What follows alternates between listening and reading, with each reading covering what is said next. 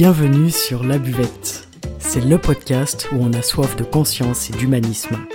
Je m'appelle Margot Bussière et je vous invite à me rejoindre chaque samedi à la découverte de l'extra dans l'ordinaire. Bienvenue et merci pour votre écoute. Le sujet du jour, en finir avec la procrastination. Pourquoi remettre à demain ce que je peux faire après-demain Le voilà notre sujet phare. La procrastination, elle génère de la frustration, de l'autodévalorisation et de l'insatisfaction. Alors pourquoi continuer C'est insensé? Je vous invite aujourd'hui à mieux comprendre et ainsi à remettre en question cette pratique. La procrastination, elle existe depuis toujours, d'ailleurs, Platon nous en parlait déjà. Alors d'où vient-elle, cette procrastination? Elle vient de nos émotions, elle vient de l'intérieur de nous. Et penser ou dire qu'elle vient de l'extérieur, c'est se mentir à soi-même ou ne pas se connaître suffisamment. Pourquoi est-ce que l'on procrastine? Pour éviter l'inconfort. Curieusement, on ne procrastine pas quand il s'agit d'aller au restaurant avec des amis. En revanche, quand il s'agit de s'occuper de l'administratif, il n'y a plus le même entrain. Elle est inévitablement liée à la peur de l'échec c'est toujours plus sûr de ne rien faire que de se planter. Et il y a derrière une notion de perfectionnisme. Quitte à ce que ce soit mal fait, autant ne pas le faire du tout. La valeur personnelle est alors directement liée avec la notion de capacité, de victoire, de réussite, d'habilité, de compétence et de performance qui seront prouvées par des résultats. Le besoin de prouver sa valeur à travers des performances, c'est exactement le propre du perfectionnisme. La procrastination, c'est donc un mécanisme de fuite. Nous préférons également la gratification immédiate, car elle procure du plaisir et nous sommes des êtres de plaisir. La procrastination, c'est également un manque de motivation et donc un manque de sens. Étonnamment, pour ce qui a du sens réel pour nous, nous sommes absolument et entièrement disponibles. Alors si vous aussi vous procrastinez, demandez-vous au fond de vous si la raison en serait le sens, le sens de cette action. Auriez-vous un doute? Concernant l'action à effectuer Si c'est important pour vous et que ça a du sens et que vous n'arrivez quand même pas à vous atteler à la tâche, ça peut également être la peur de la réussite.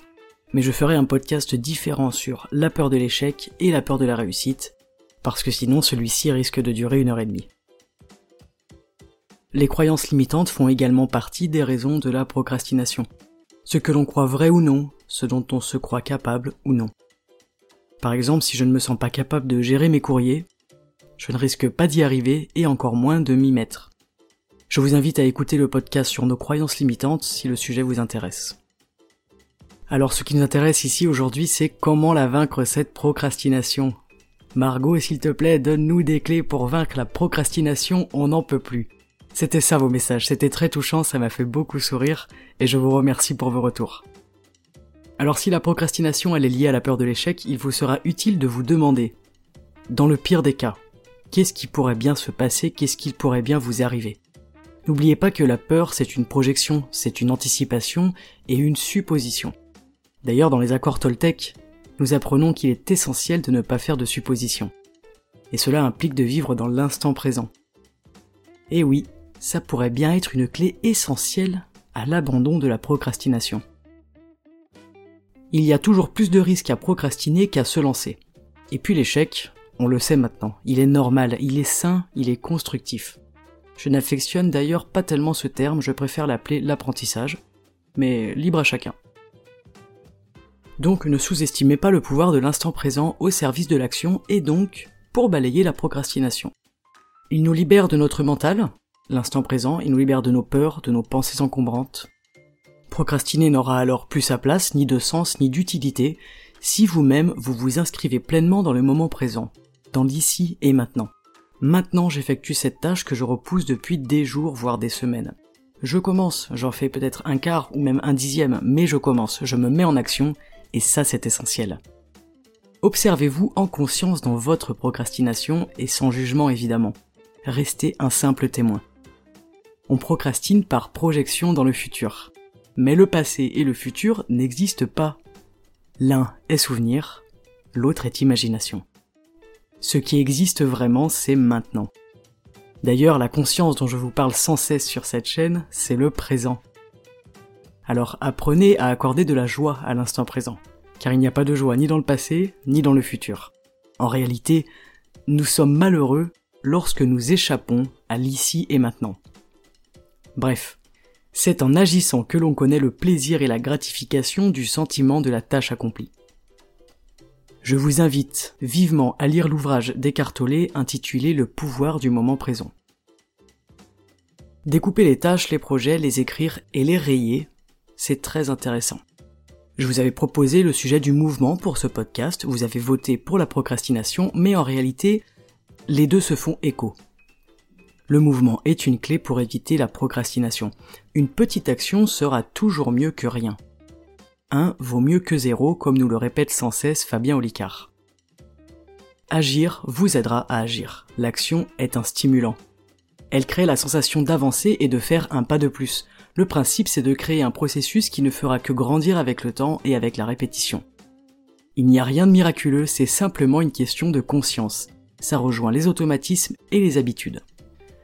La procrastination, c'est un mode de fonctionnement, c'est un automatisme et c'est une habitude, donc elle peut être remplacée par autre chose, par une action, et par de petites actions multiples.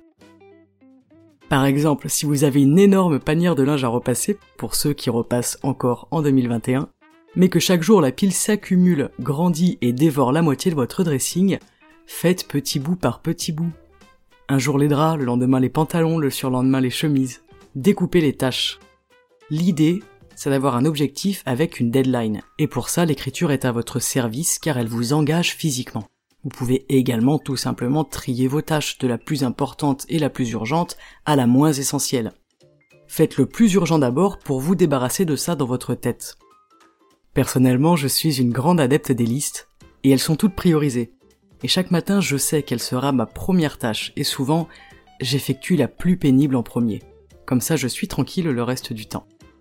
Je travaille très tôt, entre 6h30 et 13h, et ensuite, c'est du bonus. Dans cette idée de travailler tôt, il y a l'idée de ne pas réfléchir. En fait, au réveil, le matin, notre énergie et notre motivation sont au top. Et plus la journée avance, et évidemment, plus elle diminue, et c'est normal, parce que le corps et l'esprit se focalisent sur ce qui est essentiel à notre survie.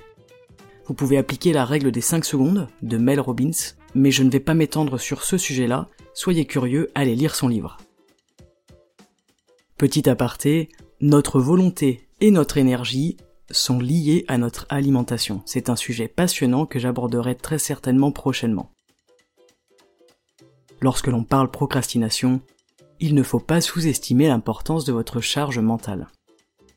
Les distractions et les interruptions peuvent être internes, comme les pensées, les émotions, mais également externes, comme le téléphone, les emails, les réseaux sociaux. Ces sollicitations omniprésentes, ces avalanches d'informations et d'interférences nous vident de notre énergie. Ces interruptions, elles sont un réel fléau, car elles nous coupent de notre instant présent. Notre cerveau, il n'est pas aussi polyvalent que l'on veut bien le croire. Faire une chose à la fois est essentiel. Je sais que les femmes ont le super pouvoir de faire plusieurs choses à la fois, c'est réellement impressionnant, mais pour ne plus procrastiner, il est important de se concentrer sur une tâche à 100%. N'oublions pas que nous sommes des animaux, nous sommes programmés pour la survie et la procréation. Donc distribuer notre attention de partout en même temps, ce n'est pas naturel. Et ce n'est pas forcément bon pour nous, pour notre cerveau et notre système cognitif. Notre concentration générale, elle diminue de génération en génération. Biologiquement, nous ne pouvons pas pratiquer le multitâche, c'est impossible. Donc les notifications incessantes, elles n'ont rien de bon, elles n'ont rien de constructif on ne gagne pas de temps contrairement à ce que l'on pense, car le cerveau ne peut pas traiter deux activités en même temps. Il partage forcément l'attention, et donc il est moins performant. On le sait bien, et c'est pour ça qu'il est interdit d'utiliser son téléphone portable au volant. Je vous propose la technique de la boîte de mail vide. Ça prend du temps de trier ses mails au début, mais je vous assure que ça marche. Dès que je reçois quelque chose dont je ne veux pas dans ma boîte mail, une publicité ou une newsletter, je me désabonne automatiquement et je la supprime directement. Et si elle réapparaît quelques jours plus tard, je crée alors un filtre qui la dirige tout droit dans la corbeille. Ces mails incessants ont un impact sur notre charge mentale. Pour les autres mails, vous pouvez les ouvrir, les traiter et hop, les archiver dans un dossier.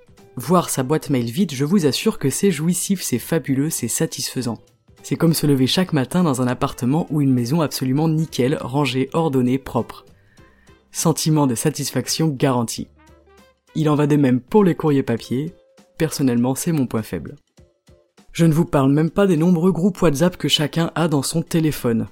Et ça, ça sonne sans cesse. C'est dur à dire. Depuis longtemps déjà, personnellement, j'ai désactivé les notifications WhatsApp. Si c'est urgent, les gens passent par SMS. WhatsApp ne devrait pas devenir chronophage.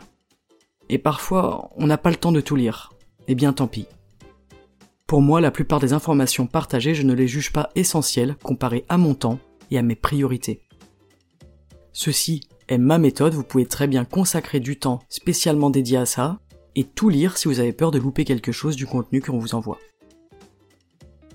Il en va de même pour l'ordinateur, la tablette ou le téléphone et sa page d'accueil. S'ils ne sont pas rangés, clairs, pratiques, déjà vous perdez un temps fou. Et en plus, ça créera le même désordre dans votre tête. On pourrait dire la même chose de votre espace de travail matériel si vous en avez un, votre bureau. Quand vous allez vous coucher, il devrait déjà être nickel. Et peut-être même pourquoi pas prêt pour attaquer les tâches du lendemain. C'est un excellent moyen de diminuer la possibilité d'une procrastination éventuelle. Faire du vide, ça fait toujours du bien. Physiquement, virtuellement et dans votre tête. Votre environnement est-il surchargé? Est-il bruyant? Est-ce que la télé ou la radio tourne sans cesse? Et qu'en est-il de votre mental? Je fais une parenthèse sur la méditation, qui est pour moi une pratique essentielle pour diminuer notre charge mentale. Cependant, évidemment, nous pouvons utiliser les applications et la technologie pour nous organiser et archiver nos pensées. Des applications comme Evernote, comme Task, comme Agenda. Nous avons de la chance aujourd'hui d'avoir tout à portée de main, et je dirais même à portée de poche. Je vais vous confier quelque chose. Lorsque j'ai une idée qui me foudroie, oui, ça arrive, et souvent ce sont les meilleures idées dans les pires moments, je n'hésite pas à couper la conversation et à dire stop, deux minutes. Là, j'ai besoin d'écrire ce qui me passe par la tête. J'ai trop constaté par expérience que si je ne le fais pas, une heure plus tard je ne me rappelle plus de cette idée géniale. En fait, c'est tout simplement parce qu'elle n'est pas au service de ma survie, donc elle se fait balayer au profit d'une pensée qui soit nécessaire ou obsessive. Alors je me fiche que cela puisse paraître impoli, j'explique correctement à mon interlocuteur que je dois noter quelque chose d'urgent, et je le fais tout de suite. Ensuite, comme ça, mon esprit est désencombré, et je peux pleinement profiter et accorder toute mon attention à la personne en face de moi. Nous sommes nombreux à utiliser les montres connectées, je trouve ça extrêmement pratique. En revanche, lorsque je travaille, ou que je ne souhaite pas être dérangé, elle passe tout simplement en mode silencieux, et elle ne devient pas une distraction indésirable. Lorsque je travaille chez moi et que je ne suis pas seul, je mets mon casque sur les oreilles. Il n'y a la plupart du temps pas de musique, car j'aime vraiment travailler dans le silence, mais au moins cela dissuade mon entourage de me déranger, de me solliciter. Consacrez 100% de votre attention à ce que vous faites, cela vous fera gagner en efficience. Et Dieu sait que les rois de la procrastination en ont besoin. N'oublions pas l'importance d'une routine adaptée à vous. Cela vous permettra de diminuer la procrastination.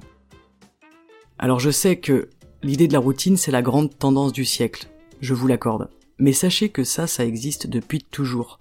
Nous sommes des êtres de routine, parce que nous sommes des êtres d'habitude. Comme je vous l'ai expliqué dans le précédent podcast sur les habitudes, elles servent à notre survie et à notre économie d'énergie. C'est quelque chose qui est déjà inscrit en nous, c'est donc 50% du travail qui est fait. Créez la routine sur mesure pour vous uniquement, car il n'y a rien de plus personnel qu'une routine. Alors pourquoi je vous parle de tout ça dans ce podcast sur la procrastination? Tout simplement parce que la charge mentale, elle joue un rôle essentiel. Plus on a de choses à penser et plus on a de choses en tête, et moins on aura d'énergie et de motivation pour s'atteler à notre tâche principale. Et devinez quoi? C'est étrangement elle qui va subir notre procrastination la plus magnifique. On préférera passer une demi-heure sur internet qu'une demi-heure à préparer notre tâche essentielle. C'est quand même aberrant, non? C'est une fuite en avant, c'est un moyen de se détourner de ce que l'on doit accomplir. Alors je vous parlais d'efficience. Le secret de l'efficience, ce n'est pas la productivité. C'est le plaisir. Si vous prenez plaisir, ce n'est plus du travail. épanouissez-vous dans vos tâches grâce à la passion, au sens des choses que vous accomplissez. Par exemple, personnellement, je passe entre 8 et 12 heures dans une pièce enfermée à faire ou de la musique ou à faire mon podcast, et ce n'est jamais une contrainte car c'est passionnant, ça donne du sens à ma vie. Je ne mange pas, je bois pas, je ne vais même pas aux toilettes, et je ne vois pas le temps passer. Si ces 8 ou 12 heures n'avaient pas de sens, ce serait une réelle corvée, et je ne me l'infligerai jamais. Je vous le répète souvent, la question du sens, elle est essentielle. Si vous procrastinez pour le sport par exemple, tentez un autre angle. Est-ce qu'une balade en forêt avec des amis vous ferait plus envie? Une après-midi à la piscine? Une partie de badminton? Prenez du plaisir et rien ne sera plus une obligation, une tâche à accomplir. Cela ne passera plus par votre mental, mais par vos émotions. Et c'est comme ça que l'on fonctionne le mieux. Alors voilà, vous avez toutes les clés pour gérer la procrastination et la mettre derrière vous. Mon conseil, n'attendez plus. Commencez dès maintenant cette chose que vous repoussez depuis des jours, des semaines, voire des mois. N'oubliez pas que vous avez tout en vous pour vous libérer de ces émotions, de ces pensées et de ces croyances limitantes. En vous se trouvent toutes les réponses afin de vivre bien, libre et heureux. J'espère que cet épisode vous a plu, vous avez été nombreux à voter pour ce sujet qui, je le sais, intéresse beaucoup d'entre nous. Je vous ai partagé mes astuces personnelles, ma routine, mes techniques, mais évidemment, libre à vous de vous créer les vôtres et d'être en accord avec vos actions et vos choix en toute conscience. Faites ce qui a du sens pour vous, pour vous sentir épanoui et moins esclave de vos émotions, de vos peurs et de vos projections personnelles. En tout cas, je vous remercie d'avoir écouté ce podcast. Comme d'habitude, n'hésitez pas à mettre un petit pouce, un petit commentaire ou à partager mon émission. C'est grâce à vous qu'elle existe et qu'elle grandit chaque jour, et j'en suis émerveillé. Je vous souhaite une excellente journée, peut-être sera-t-elle productive, et je vous dis à samedi prochain sur la buvette.